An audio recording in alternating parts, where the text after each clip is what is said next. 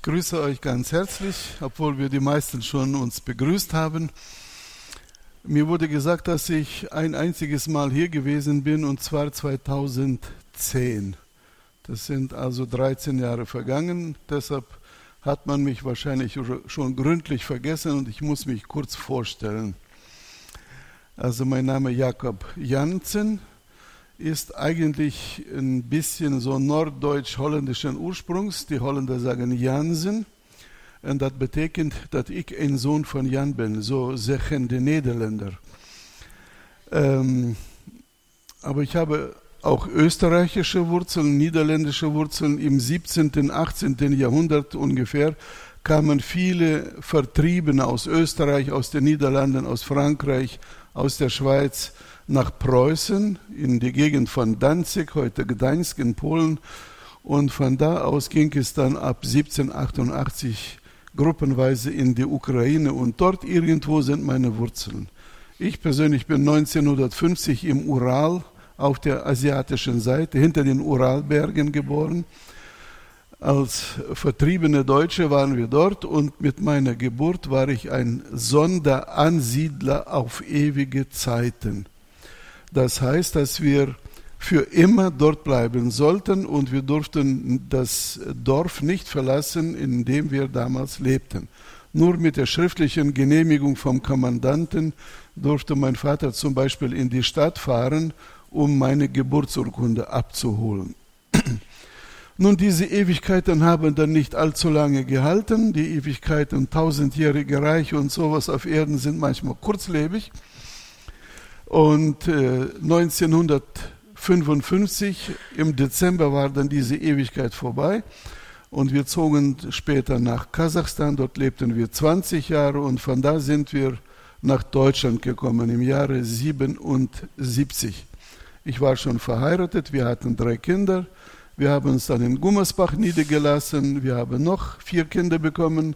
Wir haben sieben Kinder, 17 Enkel. Das wollen die Mamas ja auch unbedingt wissen. Und äh, wir freuen uns, dass wir demnächst auch einen 18. Enkel kriegen werden. So weit, so gut. Wir haben zu Hause immer Deutsch gesprochen. Es war nicht Hochdeutsch, das war Plattdeutsch. Wir reden dus vandaag noch Plotdeutsch. Ich weiß nicht, ob ihr dort verstanden habt. Ein klein bisschen, sagen die Niederländer, ja. Gut. Ähm, aber wir, das war Deutsch. Wir haben in der christlichen Gemeinde deutsche Lieder gesungen, deutsche Predigten gehört. Und in einer Jugendstunde am 27. November 1966 bin ich zum Glauben gekommen, habe mich bekehrt. Ein Jahr später wurde ich dann getauft. Und ähm, ja, seitdem versuche ich meinem Herrn zu dienen, so gut ich kann. Als ich nach Deutschland kam, wurde ich eingeladen, im Missionsdienst mitzumachen, weil man Leute brauchte, die wenigstens ein bisschen Deutsch konnten. Und ich konnte damals schon relativ gut Deutsch. Jedenfalls der Satzbau, der war bei mir schon richtig. Und ich hoffe, dass ich meine Deutschkenntnisse hier noch ein bisschen verbessern konnte, dass, so dass man mich vermutlich leidlich verstehen kann. Und ich möchte mit euch heute etwas über den Seemann lesen. Und finden, wir finden die Geschichte oder dieses Gleichnis in drei Evangelien. Ich möchte aus dem Matthäus-Evangelium lesen, aus dem 13. Kapitel.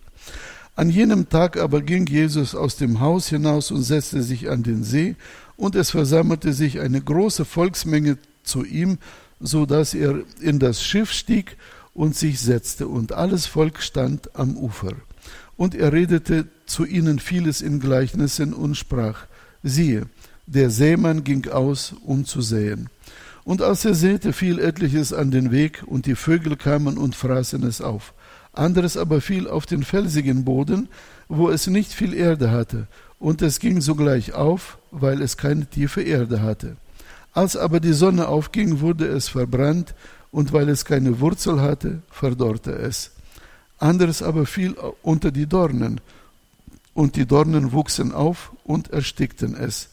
Anderes aber fiel auf das gute Erdreich und brachte Frucht, etliches hundertfältig, etliches sechzigfältig und etliches dreißigfältig. Wer Ohren hat zu hören, der höre.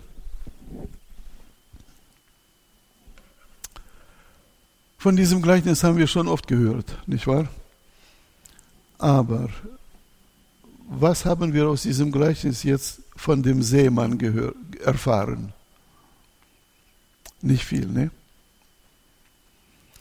Wenn man sich so überlegt, als Landwirt war es ein, vielleicht ein bisschen unerfahrener Seemann oder war ein bisschen gleichgültig.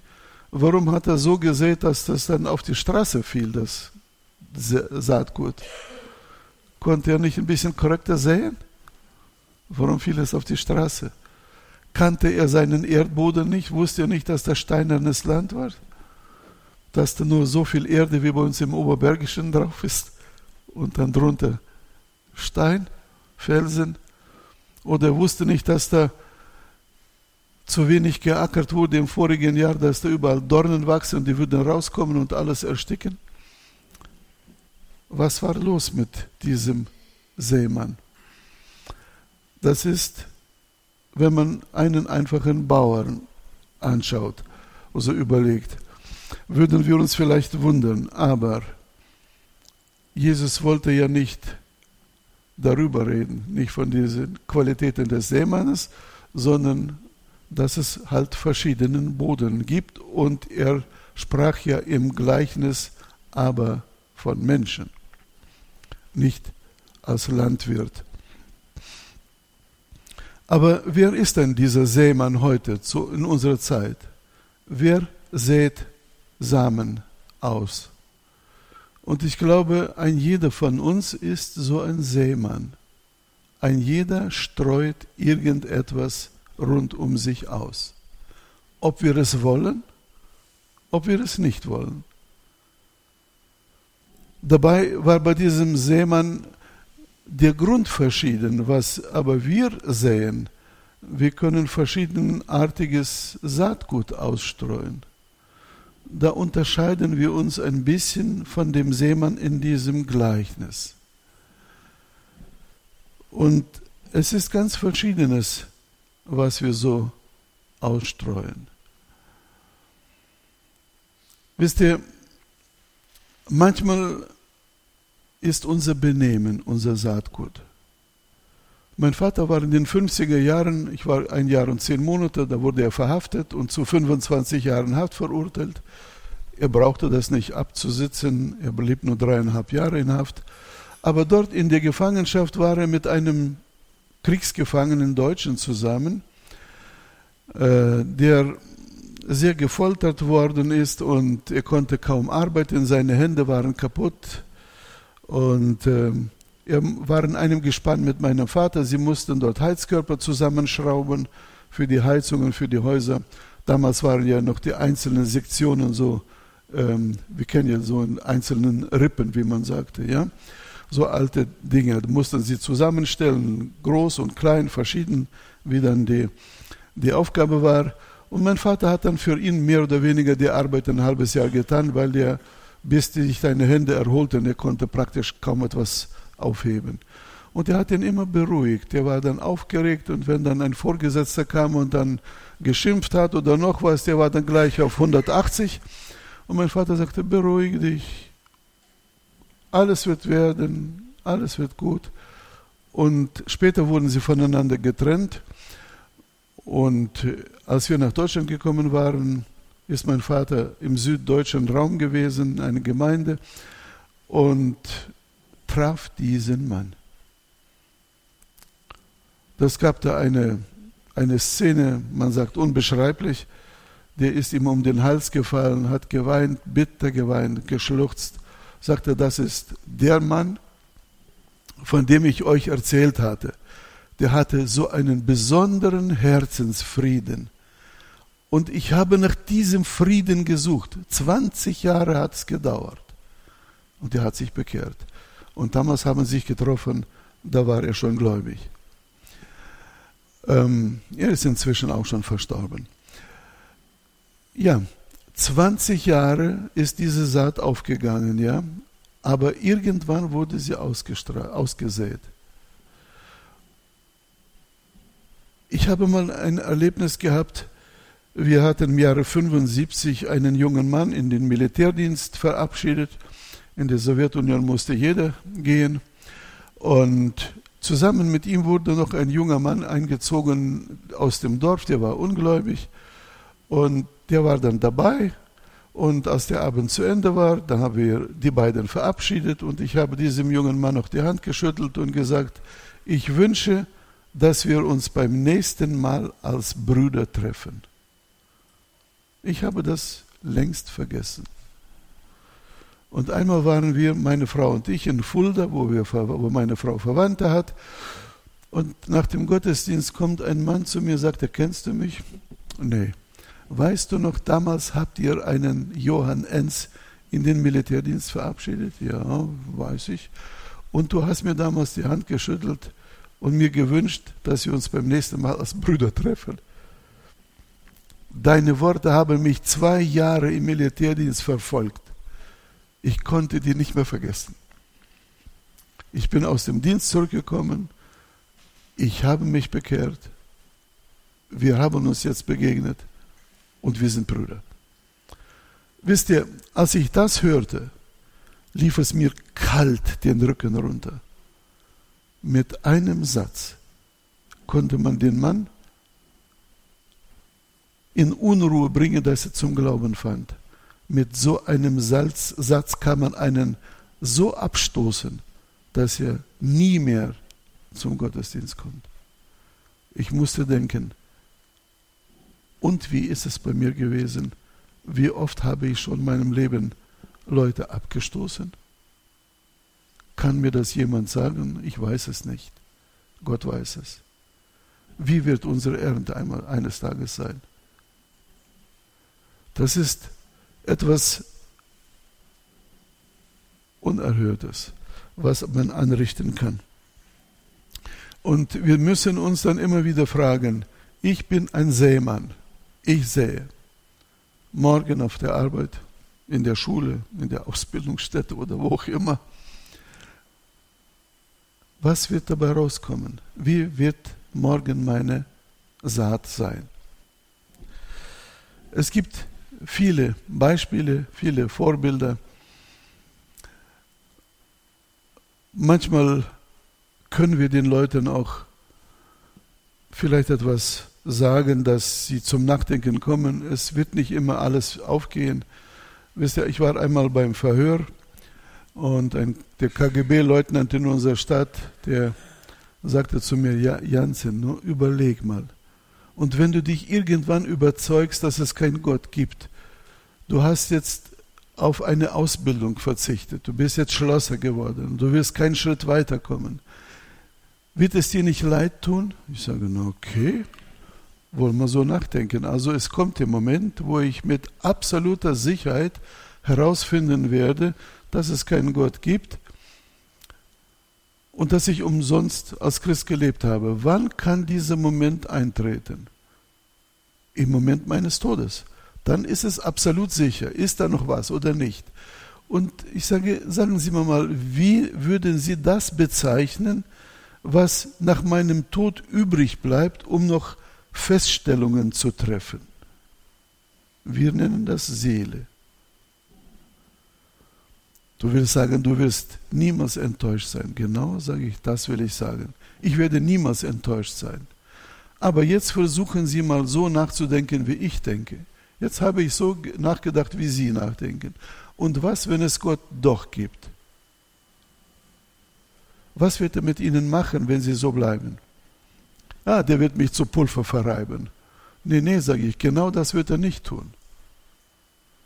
Sie werden ewig existieren, aber wo? In der Hölle. Du versuchst mir Angst einzujagen. Ich sage, von wegen. Ich habe einmal so nachgedacht, wie Sie denken, jetzt denken Sie einmal nach, wie ich denke. Wir sind jetzt quitt, eins zu eins. Und das war's. Dieser Offizier wurde später nach Afghanistan geschickt, in diesen Afghanistan-Krieg zwischen der Sowjetunion und in Afghanistan dort. Und er ist dort, soweit ich informiert wurde, gefallen. Ob er nochmal darüber nachgedacht hat? Das wissen wir nicht. Aber wo es geht, dürfen wir ein Zeugnis sein. Dürfen wir etwas ausstreuen. Und wie gesagt, wir sehen jeden Tag irgendetwas aus, ob wir auf dem, im Straßenverkehr sind oder noch irgendwo. Ich hatte eine Zeit lang einen Fisch mit dran gemacht am Auto, denke ich, so ein will Zeugnis sein, aber dann habe ich mich irgendwo vergriffen, bin zu schnell gefahren oder noch ein paar so kleine Vergehen, da habe ich den Fisch wieder abgemacht. Wenn ich schon einen Fisch habe und damit bezeugen will, hier fährt ein Christ, dann muss ich aber absolut hundertprozentig richtig fahren. Sonst mache ich, das ist kein, kein gutes Zeugnis. Und weil ich vergesse, ich bin in Gedanken, manchmal macht man irgendetwas, was nicht ganz geschickt ist. Nee, denke ich so, ich darf meinen Herrn so nicht verunglimpfen. Ich habe den Fisch wieder abgemacht. Was besser wäre wahrscheinlich, sich zu üben, richtig zu fahren und den Fisch dran zu halten.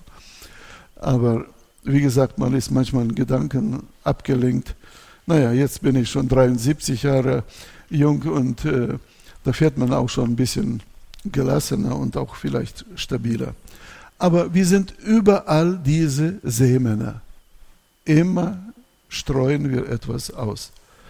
Aber andererseits, wir sind auch dieses, dieser Boden. Und wer von uns kann sich freisprechen, dass er immer ein guter Boden gewesen ist? Kann jemand sagen, dass er niemals abgelenkt war? auf ganz andere Gedanken gekommen und jetzt können wir es benennen, wie wir wollen. Ob das Korn auf die Saat auf die Straße gefallen war bei uns, wir waren ganz woanders mit unseren Gedanken, oder ob es steinerner Boden war, dass wir mit einem Ohr zugehört, aus dem anderen wieder rausgekommen ist und wir nicht behalten haben, oder ob die Dornen, die Sorgen alles äh, uns geraubt haben wer kann sich freisprechen? Ich nicht. Man kommt dann manchmal raus und denkt, naja, um was ging es in dieser Predigt? Besonders wenn es so eine hochrangige theologische Predigt ist, da ist es sehr schwierig, schwierig was zu behalten und sich zu konzentrieren.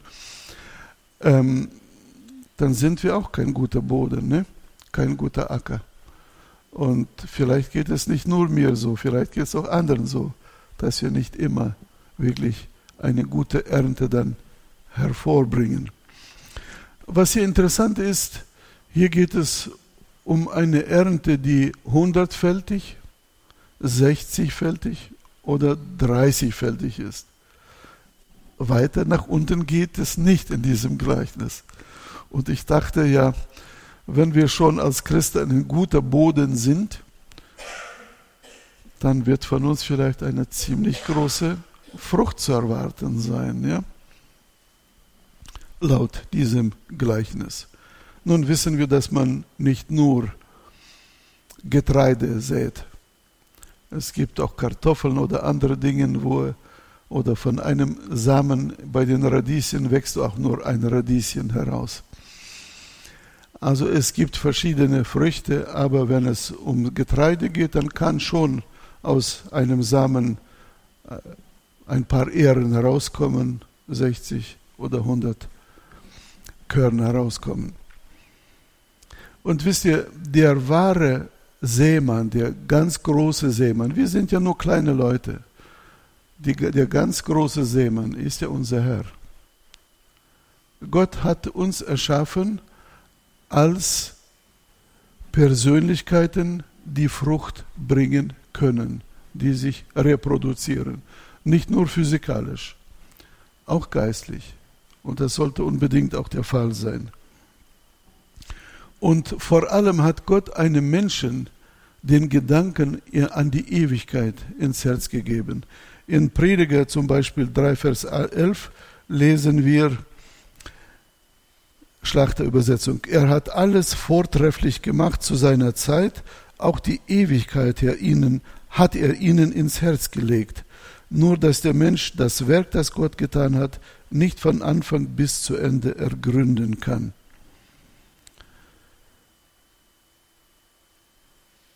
Gott hat uns die, den Gedanken an die Ewigkeit ins Herz gelegt. Und jeder Mensch auf dieser ganzen Erde weiß etwas davon. Ähm, es gibt die sogenannten unerreichten Völker, irgendwo in Indonesien oder in Irian Jaya oder irgendwo im Amazonasgebiet. Und man würde denken, die haben noch nie das Evangelium, nie etwas vom Worte Gottes gehört, aber die haben auch eine Vorstellung von Gott, von Gottheiten, die sie sich dann irgendwie vorstellen. Und das gerade hat der Prediger, der weise Salomo, auch geschrieben. Gott hat uns den Gedanken an die Ewigkeit ins Herz gegeben. Der Mensch protestiert ja im Herzen dagegen, dass mit seinem Tod alles aus sein sollte, was ja die Atheisten uns versuchen beizubringen. Wenn ich gestorben bin, dann ist alles verfault und weg ist es. Nein, der Mensch weiß im Prinzip, dass es nicht so ist. Und die meisten Atheisten, die haben im Herzen doch irgendwo eine Vorstellung von Gott. Ich hatte einen Kollegen, als ich noch ein junger Mann war, der hat immer so über Gott gelächelt, über mich so ein bisschen gespöttelt. Und eines Tages kommt er zur Arbeit, sagt er, du wirst über mich lachen vielleicht, aber weißt du, was ich gemacht habe? Ich habe meinen Sohn, den kleinen Sohn, in der orthodoxen Kirche taufen lassen. Sag ich, na nu, du glaubst ja nicht an Gott, wozu denn? Was soll denn dieser Quatsch? Ja, sagt er, weißt du, so sicher kann man sich doch nicht sein und vielleicht hilft es doch irgendwie. Vielleicht ist dann doch noch was da. Aha, sage ich, dann bist du gar nicht so ein überzeugter Atheist. Und so geht es den meisten. Ähm, ich kann jetzt nicht viel sagen über diesen Krieg in der Ukraine, aber aus dem Zweiten Weltkrieg weiß ich, dass die Offiziere immer wieder erzählt haben, bevor sie in, in Angriff gingen, haben die dann meistens einen Becher Wodka bekommen, damit sie nicht so Angst hatten. Dann haben sich alle bekreuzigt, auch die Kommissare, die politischen Erzieher, die haben sich alle bekreuzigt, bevor sie in Angriff dann aus den Schützengräben raus und in Angriff liefen. Mit einmal, mit einmal wussten sie alle, dass es Gott gibt. Diese Vorstellung von Gott ist dem Menschen angeboren und das hat Gott als der Schöpfer, unser Schöpfer, uns in uns hineingesät und das kann man nicht herausreißen. Das geht gar nicht. Auf dem Weg äh, hierher, heute früh, ich war in Steinfurt vormittags, äh, habe ich eine Sendung, äh, eine kirchliche Sendung gehört und da ging es um Blaise Pascal, es war ein Mathematiker, ein berühmter und er hat sich aber sehr viele Gedanken an, über Gott gemacht und er sagt, diese, dieses Streben nach Ewigem setzt hervor, dass wir ewige Ziele haben müssen und dass es einen ewigen geben muss. Das hat mich fasziniert. Die Leute durch Nachdenken kommen zu diesem Gedanken. Und im Römerbrief im ersten Kapitel lesen wir ja, dass Gott durch das Anschauen der Sterne, durch das Anschauen der Natur begreifen muss, dass es einen Schöpfer gibt. Und jeder denkende Mensch muss zu diesem Schluss kommen. Uns hat man in der Schule eingebläut, dass sich alles vom Niederen zum äh, Komplizierten entwickelt hat evolutionistisch. Aber je länger die Gelehrten jetzt forschen, je weiter sie in die menschliche Zelle eindringen können, umso mehr wird es deutlich, dass es keine primitiven Viren oder kleine einzellige Tierchen überhaupt gibt. Die sind so komplex und so kompliziert,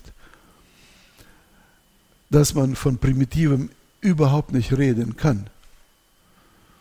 Neulich bekam ich äh, einen russischen kleinen Artikel und irgendwelche Gelehrten aus, aus Russland übrigens haben herausgefunden, dass die DNA, die menschliche DNA, dermaßen kompliziert ist, dass wenn die sich evolutionistisch hätte entwickeln sollen, dann bräuchte sie sehr viele Milliarden Jahre mehr als angeblich das ganze Weltall alt ist. Die DNA bräuchte viel mehr Zeit, als die Gelehrten bis heute sich die Welt vorstellen können. Also ist es unmöglich. Die Gelehrten kommen immer mehr zu dieser Erkenntnis. Vielleicht kennt ihr den Namen Markus Blitz. B-L-I-E-T-Z, ja, wie der Blitz, nur mit I-E. Und der macht heute gerade Vorträge zu diesem Thema in Mündersbach, das ist da südlich von, äh, von uns, von Gummersbach. Ein Mann, der früher ein Atheist war, zum Glauben gekommen ist, so vor 15 Jahren, ein brillanter Gelehrter, der hat seine Doktorarbeit über die schwarze Materie äh, geschrieben bei Max Planck. Und er ist zum Glauben gekommen und er erzählte uns, die Entwicklung der Wissenschaft in den letzten Jahren hat es bewiesen, dass die Evolution absolut unmöglich ist. Trotzdem wird es uns in den Schulen noch immer gelehrt, bei uns gelehrt. Naja, aber Gott hat es uns ins Herz gelegt und das kann man mit nichts aus unserem Herzen herausreißen. Und die Bibel sagt uns nicht nur, dass so gesät wurde. Die Bibel spricht aber auch von unserer Verantwortung, ob wir die Bibel kennen oder ob wir sie nicht kennen. In Römer 2 heißt es dann, Vers 12, alle nämlich, die ohne Gesetz gesündigt haben, werden auch ohne Gesetz verloren gehen. Und alle, die unter dem Gesetz gesündigt haben, werden durch das Gesetz verurteilt werden. Und da gibt es kein Vorbei. Gott hat es in uns hineingesät, dieses Verständnis für Gott. Und je nach Erkenntnis, je nach Vorstellung, das Gewissen, das verklagt uns oder rechtfertigt uns ein Gedanke den anderen. Und der Mensch weiß im Prinzip, äh, wie es in Wirklichkeit ist. Und ich bin sehr dankbar, dass wir als die Geschöpfe Gottes laut Epheser 2, Vers 10, 10, ja, wir sind sein Werk oder wir sind seine Geschöpfe, die geschaffen wurden in Jesus Christus zu guten Werken, die Gott schon zubereitet hat, damit wir darin wandeln. Und ich könnte mir vorstellen, die guten Werke, so ein riesiger Berg, da ist ein Tunnel durchgegraben und wir dürfen durch diesen Tunnel durchlaufen und nach unserer Meinung große Werke vollziehen die Werke hat Jesus Christus schon alle längst vollbracht. Und wir sind die Nutznießer dieses Erlösungswerkes, das Jesus vollbracht hat. Und dieser Same, den Jesus damals dort am Kreuz auf Golgatha ausgestreut hat, als er sein Leben hingab, dieser Same hat nicht hundertfältige Frucht, auch nicht tausendfältig, auch nicht millionenfältig, sondern milliardenfältig. Diese Frucht ist gigantisch. Und im Vergleich dazu ist alles, was wir so können, ist es sehr, sehr klein. Umso mehr Grund haben wir, diesem Gott zu danken, der so etwas Gewaltiges, unvorstellbar Großes für uns gemacht hat. Ich freue mich, dass ich diesem Gott angehören darf, dass ich diesen Weg mit ihm gehen darf. Wer ist der gute Seemann? Unser Herr. Und er spricht alle Menschen an, ob sie hart wie die Straße sind, ob sie keine Erde haben, nur Steine, ob da nur Dornen wachsen oder etwas, oder auch gutes Land, das empfänglich ist. Dieser Seemann spricht jeden an. Und das ist das Große bei unserem Gott. Ich freue mich, dass wir jetzt dieses Haus verlassen werden als Seeleute, als Seemänner. Ich war mal in der Schweiz in einer Gemeinde, an der Ausgangstür war ein kleines Plakat A4 dran gebracht und da steht, hinter dieser Tür beginnt das Missionsfeld. Wenn wir jetzt rausgehen, dann sind wir mitten im Missionsfeld. Lasst uns guten Samen ausstreuen. Amen.